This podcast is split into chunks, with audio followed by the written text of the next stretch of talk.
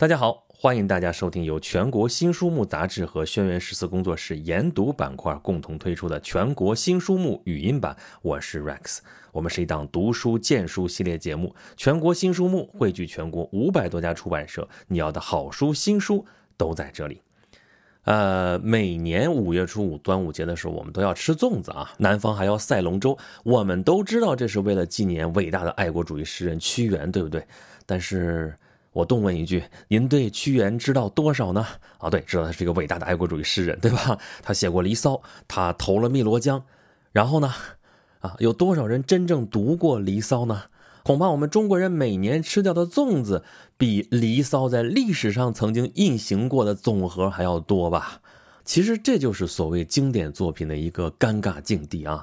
有那么一句话，我之前节目里面也说过，就是所谓经典，就是那些大家都知道，但是大家都没有读过的东西。你看西方人也都知道《俄狄浦斯》，这是他们的经典，对不对？但是也没有那么多人读过原著啊，《俄狄浦斯王》啊，《索福克勒斯》古希腊悲剧啊，对不对？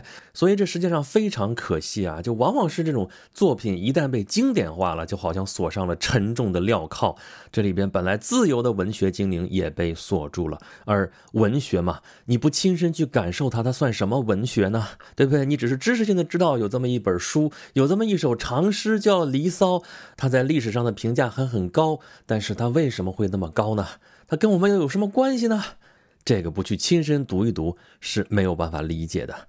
可是让我们现代人去读这种上古先秦的文本的话，中间这个阅读障碍真的是非常大的。别的不说，这里边的字可能我们都认不全，他写的是什么东西我们都不知道，那让我们怎么去理解《离骚》，怎么去理解屈原呢？所以历朝历代才会出那么多的《离骚》注释本、《离骚》的译本等等等等。但是当这些帮助你理解经典的这些书也都变成了古书的时候呢，这个阅读障碍依然存在。所以对我们现代人来说，我们可能需要一个现代的译本，而且这里边最好不只是有译文呢，还能有一些注释，还能有一些图画来画出来屈原那个时代他说的到底是什么东西。那。我们可能就需要这本清华大学出版社出版的《离骚》的注译本。你说，在这么一个时代，我们为什么还要去读《离骚》？因为越是在这个时候，越是应该去找寻我们的源头在哪里。我们老说中华文明源远流长、博大精深，这是把文明比成了一条河流。那么河流总要有个源头，那这个源头是哪里？文明的表现当然有很多种，比如说文学，这就是最灿烂的部分啊。我们见的最多的唐诗宋词元曲，这个是非常明显的，对不对？后边有明清小说，往前数呢，三国两晋南北朝有诗文，前面有汉赋，再往前先秦的散文，再往前就是《诗经》和《楚辞》。这是源头，是我们中华文化的主要的两大出处。那么《诗经》，我们知道啊，这是我们国家最早的一部诗歌总集；而《楚辞》呢，这是我国第一部浪漫主义诗歌总集。而《楚辞》里边最有代表性的，当然就是屈原的作品。而屈原的代表作是什么？就是《离骚》，这个成就最大，影响最深远啊！这是我们诗歌史上最长的抒情诗，那个文采非常的绚烂啊，结构非常的宏伟，它表现的是一种积极的浪漫主义精神，不仅奠定了屈原这是我们中华第一诗人的这么一个地位，而且开创了我们诗歌史上叫骚体诗歌的这样一种创作形式，对后世的诗人诗作都产生了非常广泛而深远的影响。这么重要的诗歌文本，这么美的文学，今天我们居然读不懂它，这是我们的损失啊！真的是太可惜了。但是我们怎么去接近它呢？当然有历代大家的注释了，对吧？有王逸的，有朱熹的，有戴震的。但这些咱们刚才说的都已经是古书了耶，那跟我们现在读者来说，都还是会有距离感。所以啊。这本清华大学出版社出的全新版的《离骚》才显得那么的亲切啊！让人感觉亲切的第一点在什么地方？就是因为它有画呀，不光有，而且还很多。你要知道，《离骚》啊，这是我们最长的抒情诗吧？它的思想内容是非常丰富的，而且屈原在《离骚》里边还成功的塑造了中国文学史上第一个形象丰满、个性鲜明的抒情主人公形象是谁呀？那不就是他自己吗？对吧？而整个《离骚》呢，全诗结构非常完整，叙事跟抒情兼备，这些要素加在一起是非常适合运用绘画的形式来表现的。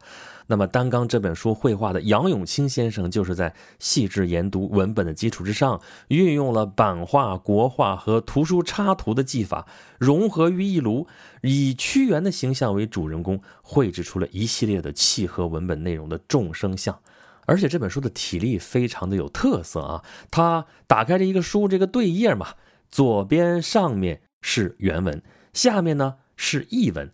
右面一整页都是绘本啊，这样一个布局就非常利于读者对照阅读，而且是对照这个图来阅读。因为我们都知道，这个《离骚》的阅读难度实在是很大的啊，距离我们现代读者那个年代啊，实在是太久远了。屈原那个想象力又太丰富了啊，这里边有多重的象征手法，再加上一些晦涩难懂的那个生僻字，所以我们现在人看就跟看天书一样。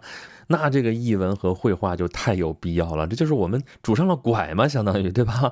杨先生的绘画呢，就尽量的还原了这个文字里边写的内容场景，展现了原著里边的故事场景内容，甚至是人物的情感状态，这就相当于是把《离骚》画了一个连环画啊，这就大大降低了对经典的理解难度了，也最大程度的拉近了和读者，特别是广大青少年读者群体的距离。杨先生来做这件事情，其实是非常的合适啊。他曾经获得过国务院妇女儿童协调委员会有突出贡献的儿童工作者称号，关心下一代工作委员会先进个人等等诸多奖项。也就是说，他的绘画文本是富于童心色彩的，是富于赤子之心的。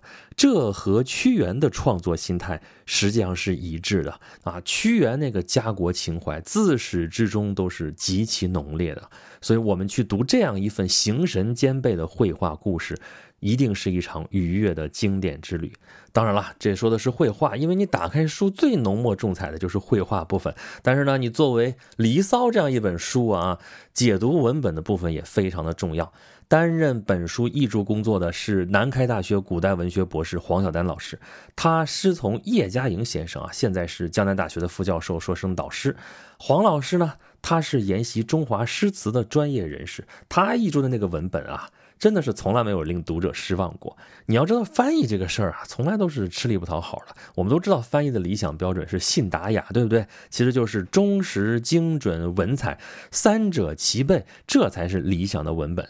那所有的翻译者其实都是带着镣铐跳舞，你说你发挥的空间能有多大？但是。黄老师这个译著本呢，真的是我们得对屈原先生说啊，您遇到了穿越时代的知音了。你看，我们举个例子啊，开篇《离骚》里边怎么写的来着？帝高阳之苗裔兮，朕皇考曰伯庸。设题真于孟邹兮，为庚寅无以降。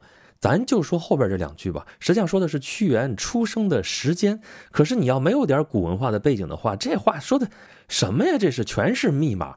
那我们看一看黄老师这个译注本吧啊，天上太岁在寅，地上正月始春，寅年寅月寅日，正是我的生辰。哎，看吧，原句是两句，现在译注是四句，而且这四句它不是光把这个意思翻出来了呀，是有节奏美感的，实际上还是诗句啊。这就特别的见真功夫啊，非常的有文采。这就是这本译著的巨大的美学特色，它能够在深入理解原著精髓的基础之上，融入自己的文学功底进行再创作，把那一堆令人望而生畏的晦涩的语句变成朗朗上口的现代诗歌，而且对仗工整，节奏不紧不慢啊，让人可以有这个欣赏的空间。啊，为了保持这个情感情绪的流畅呢，黄老师把理解文章的时候必不可少的一些注释性的内容，直接就翻译到了诗句里边。那你省的就是译文出来的加一堆注释了，对不对？然后你说这里边字不认识啊，生僻字加上注音，这就方便了阅读。一切都是为了降低这个阅读障碍啊。还有一点啊，也很值得一提，就是。历代注释这个《离骚》啊，都会有一些政治化的解读。比方说，传统的就说“美人香草之托”，怎么说啊？就说我是美人香草啊，大王你为什么不要我？历代注者都非常重视这些政治的隐喻。但是呢，黄老师不这么认为啊，他认为这是对《离骚》的狭窄化解读。他说，他或许有教化上的意义，但对丰富的文学性和宏大的宇宙观都有损害。所以我们可以看得出来，黄老师解读的《离骚》，他不是传统的用儒家的方法来诠释《离骚》，他是让诗人回归他本来的状态，全身心的投入到对自己、对家国乃至对宇宙的情感释放，把应该有的这种崇高之美、这种崇高之力、崇高之心还给最初最原本的《离骚》啊。那么。我们现在阅读经典、解读《离骚》，最重要的目的其实是进入到这个文本的内部啊，甚至是作者屈原的内心世界，全方位的去解读他表达的思想，完整的理解他的人格魅力。这个《离骚》啊，从文本的结构来说，它表面上啊是浪漫主义的，但是内核其实是现实主义的，这二者结合的可以说是天衣无缝。我们读清华版的《离骚》啊，就能得出来一个极其强烈的印象，就是《离骚》啊，这字里行间里边展示出的是屈原的多重生活情感状态啊。你看他跟当朝统治者的矛盾啊，他内心的痛苦纠结啊，这个进取跟退隐的矛盾呢，等等等等啊，这些全都呈现出来，完全是叙述了他的一个自传这样的一个表达。那么我们阅读《离骚》的时候，就会随着诗人强烈的情感状态而起起伏伏啊！你看他是郁郁不平的，他曾经得到过楚怀王的恩宠啊啊，得志的时候一人之上，万人之下；失意的时候呢，又成了一个可悲可叹的流放者啊！夏利君先生在他的名著《时间的压力》里边解读出了屈原对于君王有一种婢妾心态啊！他说：“忠君是他永远无法醒来的梦魇，忠极则恋，恋极则怨。”恋与怨正是一体之两面。再看看《离骚》里边啊，类似于“闺中既已岁远兮，折王又不悟”，类似这样的句子，这样怨愤的表达，可以说俯拾即是。直到他悲观绝望的时候，他想到的是什么？“虽不周于今之人兮，愿依彭贤之遗则。”他想效仿彭贤，投水殉道。